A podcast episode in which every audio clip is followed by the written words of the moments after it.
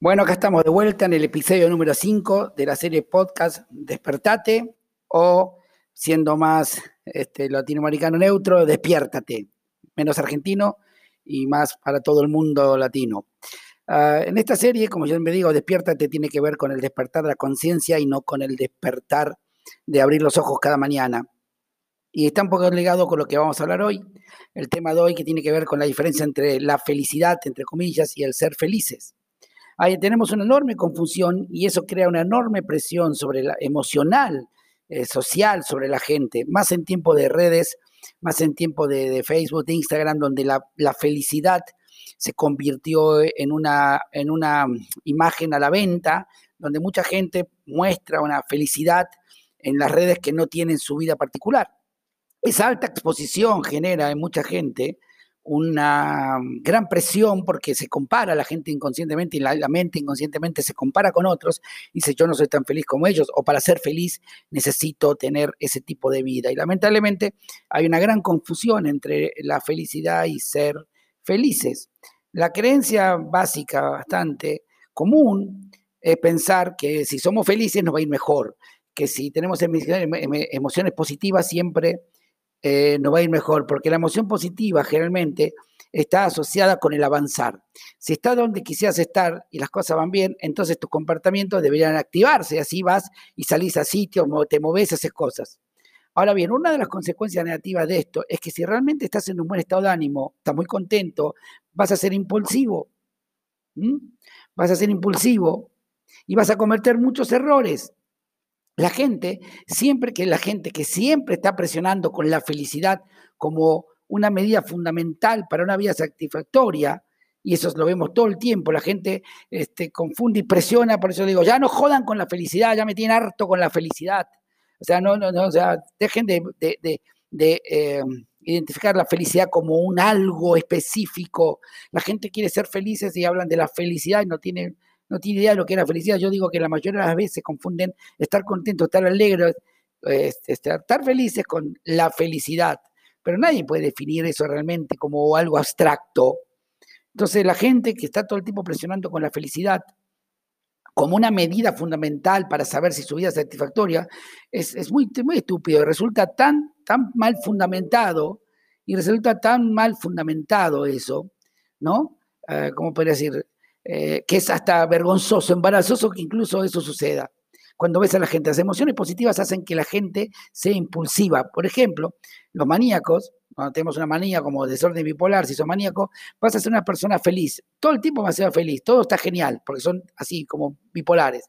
Pasan solo cosas maravillosas que ni siquiera te puedes imaginar que van a pasar. O sea, todo en tu cabeza ves cosas eh, maravillosas que, que, casi ni te puedes imaginar que pensás que va a pasar. Entonces, de golpe, pronto vas a empezar a ir a un centro comercial para ir a comprar todo lo que te sea posible, todo lo que puedas hacer. Vas a poder hacer cosas que no pensabas hacer. Vas a actuar impulsivamente, tomar decisiones impulsivas. ¿Y qué va a pasar? Una semana después vas a caer en tus episodios depresivos. Y no solamente te diste cuenta que, que eso no se sostenía, sino que encima tienes una deuda de 200 mil pesos en las tarjetas, o si estás en Estados Unidos, 100 mil dólares, y encima enajenaste, volviste loco todo el mundo que te rodea, todo el mundo que conoces, se te voló en el aire. Eso es lo que hace la emoción positiva descontrolada, esa necesidad imperiosa de ser feliz. Y la gente confunde el éxtasis y eso con estar felices. Entonces, ah, ¿qué te parece si, si no, no, si no, no pasará eso? ¿Qué te parece si la felicidad no tiene que ser eh, solamente estar alegría, la alegría? ¿Cuánto presión, cuánto peso te podría sacar de arriba? Quiero que entiendan, una simple, un simple índice de emoción positiva no es una forma de determinar si un sistema está funcionando correctamente o no, incluso tu propio sistema. Necesitas un equilibrio, necesitas un equilibrio entre dos aspectos, entre dos sistemas. Hay las emociones positivas y negativas. Además, las emociones positivas son absolutamente agotadoras, porque si te encontrás en un episodio casi maníaco como este, en el momento vas a querer obtener todo lo bueno ahora mismo. Si quiero ya, todo lo quiero ya. Por eso no vas a dormir, vas a tener de fiesta, vas a estar una semana y después te vas a morir por sobreposición a todo eso. Por lo que hay que ser exageradamente entusiasta sobre todo eso. Suena genial, pero yo viste muchas personas que tienen así ese tipo de manías. He visto personas que tienen ese tipo de manías por ejemplo, este, eh, exageradamente entusiastas. Vos lo ves a esas personas todo el tiempo, parece que estuvieran todo el tiempo con, con la cocaína encima. Y estás teniendo muchísima diversión, pero también, ¿cuántas veces te pareció que ni siquiera es algo agradable de observar? Esa gente que todo el tiempo está pum para arriba, pum para arriba, pum para arriba. Lo veo en, grupos, lo veo en, mismo, en mi propio área, en mi propio área del coaching, esas, esas empresas que yo las llamo las, empresas optimistas, entusiastas, basadas todos en emociones positivas. No es real, es una burbuja. Yo la verdad me peleo con todo eso porque yo no soy una persona pesimista ni, ni quiero ser amargada, simplemente más bien este, me quiero reír cuando tengo que reír, y si tengo que llorar, lloraré, y si tengo que estar alegre cuando estoy alegre, si quiero estar triste, voy a estar triste, y si toca, me toca, simplemente sé que la tristeza no va a estar eternamente y la alegría no va a estar eternamente, entonces aprendo a convivir con las dos y aprendo a disfrutar ambas partes, hay un equilibrio, pero cuando esas personas que todo el tiempo están empujando y empujando alegría y son, eh, eh, todo el tiempo hacia arriba, hasta, hasta no es ni siquiera algo agradable de observar. Ni siquiera es algo muy lindo, eh, te cansan, te agotan están totalmente fuera de control. Realmente no es algo bueno, realmente no es algo bueno. Necesitas un equilibrio entre estos dos sistemas. ¿Cuáles sistemas? Muy simple. Los sistemas son tus hemisferios derecho y tus hemisferios izquierdo.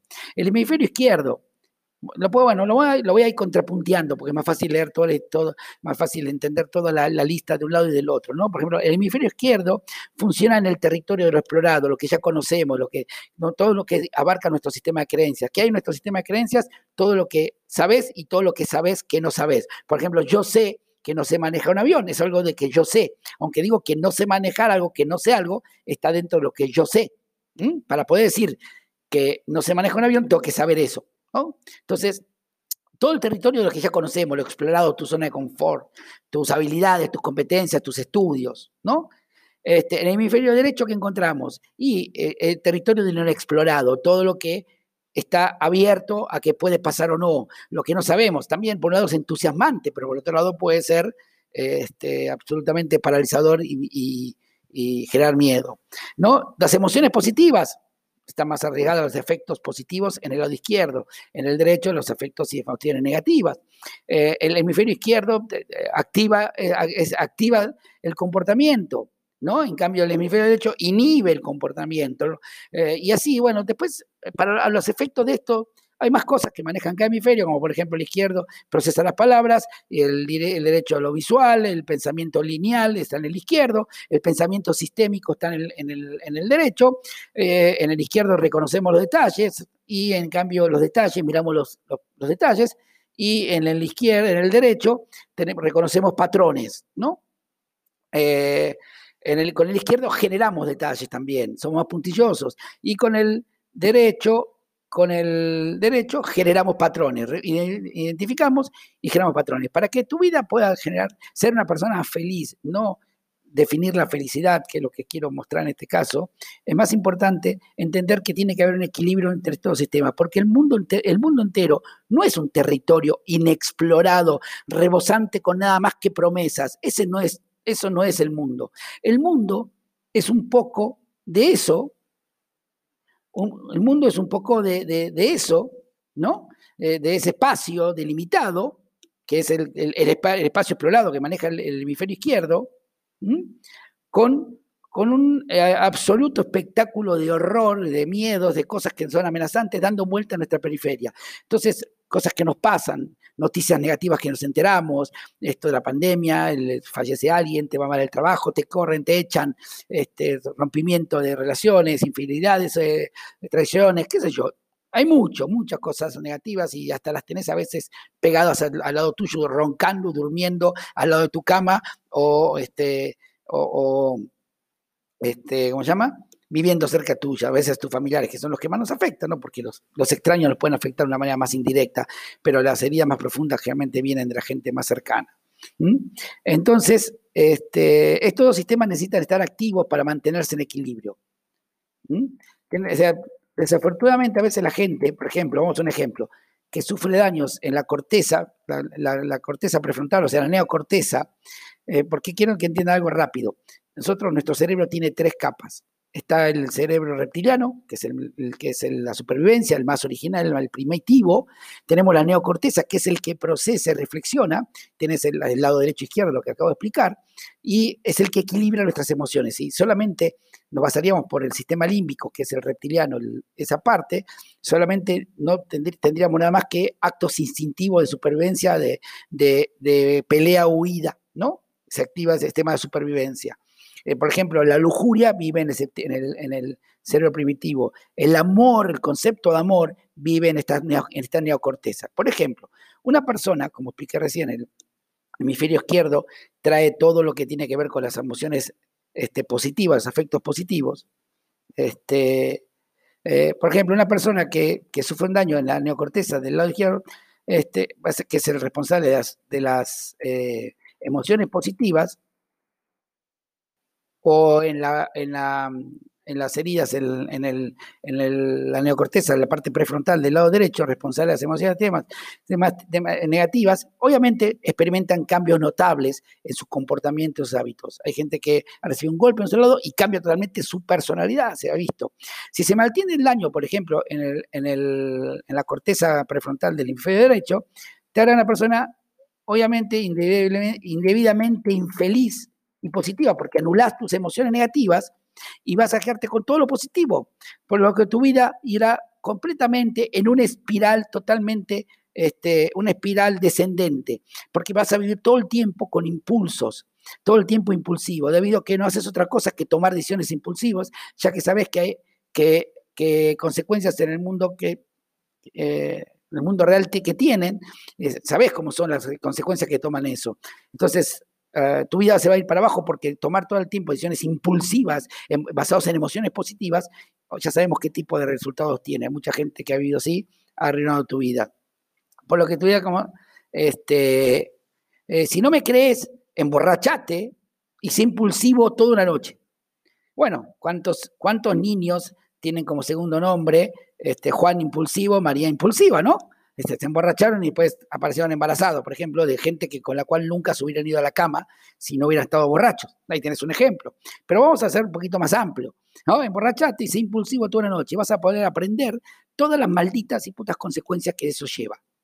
Si intentas, ahora, eso es una noche, eh, así, sé impulsivo toda la noche y no sé si terminas vivo por empezar, pero quiero que veas el desastre que puedes hacer si no te pones ningún freno.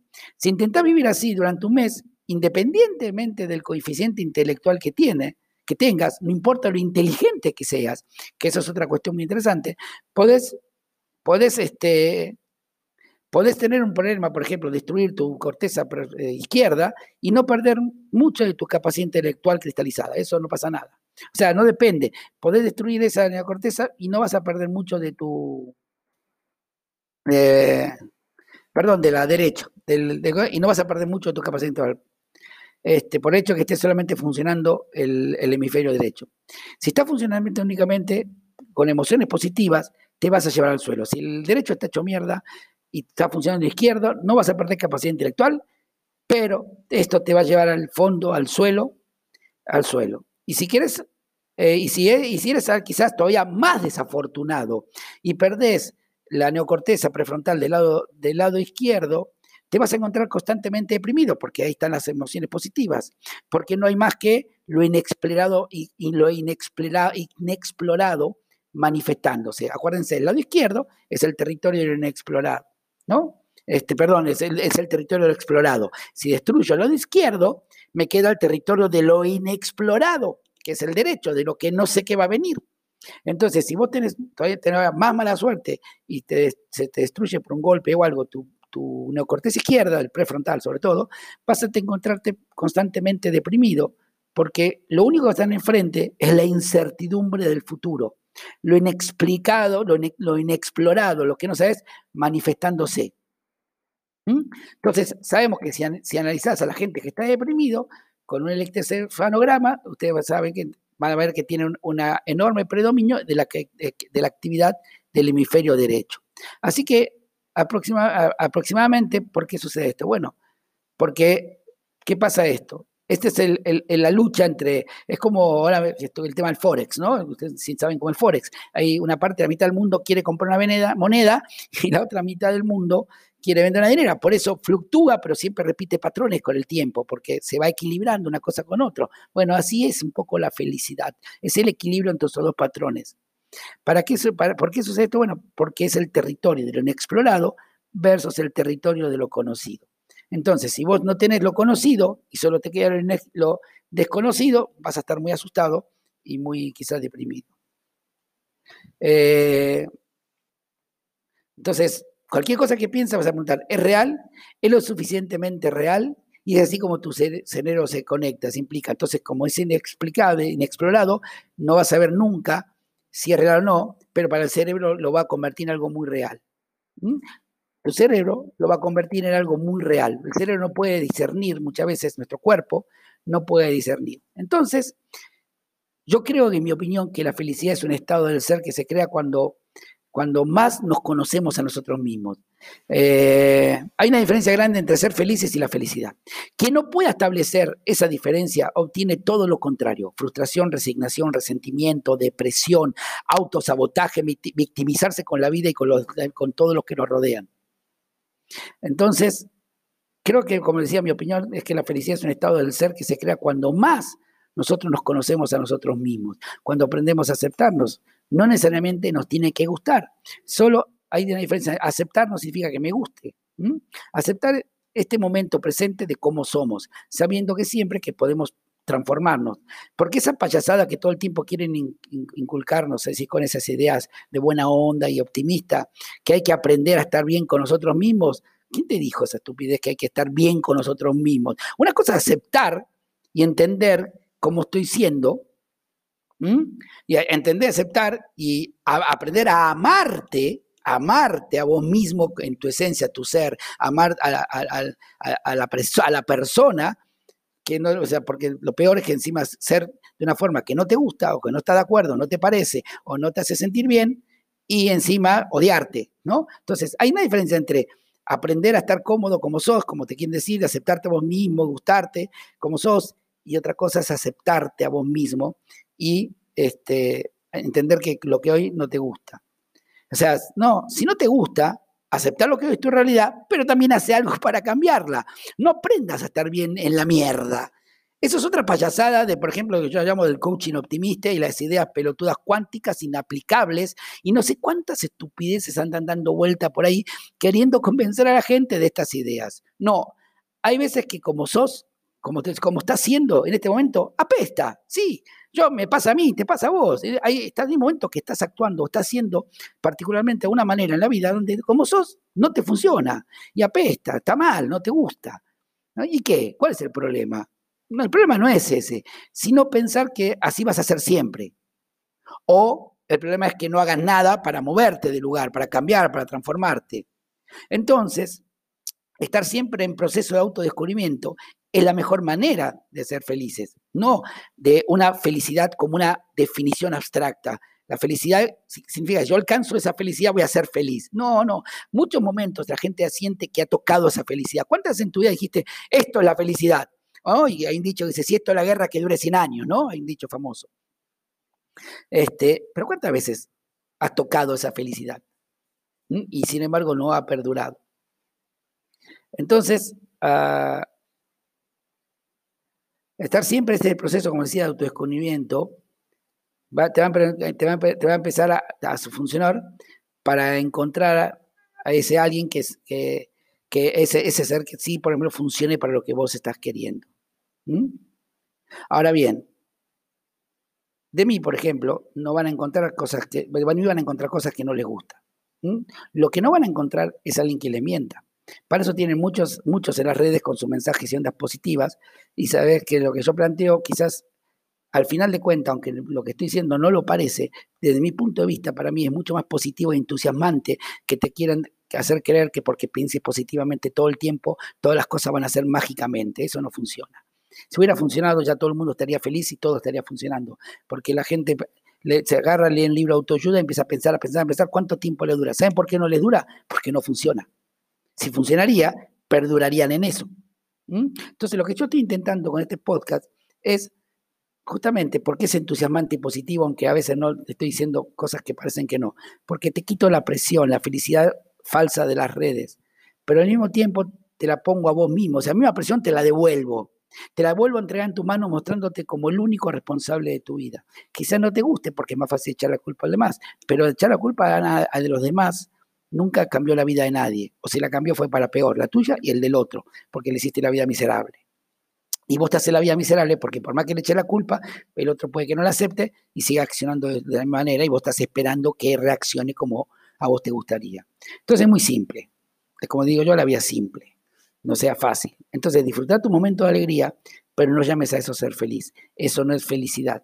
Mejor que aspirar a la felicidad es ser desde el ser felices. Y eso incluye el equilibrio entre los aspectos positivos y negativos y hacer un equilibrio con ellos, tomando todo como una parte completa, una parte misma de la vida. Aceptar todo, como decimos, esperar nada y crearlo día a día. ¿Cómo se hace eso? Desafiándote, desafiando límites, empujar la vida hacia adelante. Como dice, adelante no hay nada. ¿Ok? Adelante no hay nada, no sabemos qué nos depara el futuro. Podemos crear, podemos tomar acciones en el presente que impactan el futuro, pero aún, aún sabemos que todo lo que tenías planeado puede cambiar por factores que no puedes controlar. Por eso vos podés, podés crearlo todo de, esa nada que hay en el futuro, aunque a veces tengas que postergar por fuerza mayor, pero siempre puedes retomar tu camino. La pregunta es si te animás. La pregunta es, ¿te animás? ¿Te animás realmente a convertirte en el artífice de tu vida? ¿Te animás a, encarar una forma de felicidad diferente al ser feliz en la forma en que actúas? Entonces, nos vamos a ver en el próximo episodio, en el 6, donde voy a profundizar este tema con explicaciones de cómo, se, cómo diferencias eh, las actitudes de la vida de cuáles te van a conducir a ese ser feliz y no a la felicidad abstracta, donde vamos a ver cómo salirse de ese rebaño en la cual la, presión moral y social te ha estado metiendo y hundiéndote día a día. Así que hoy te presento eh, el rebaño y la próxima vemos cómo salir de él. Nos vemos en la próxima. Saludos para todos.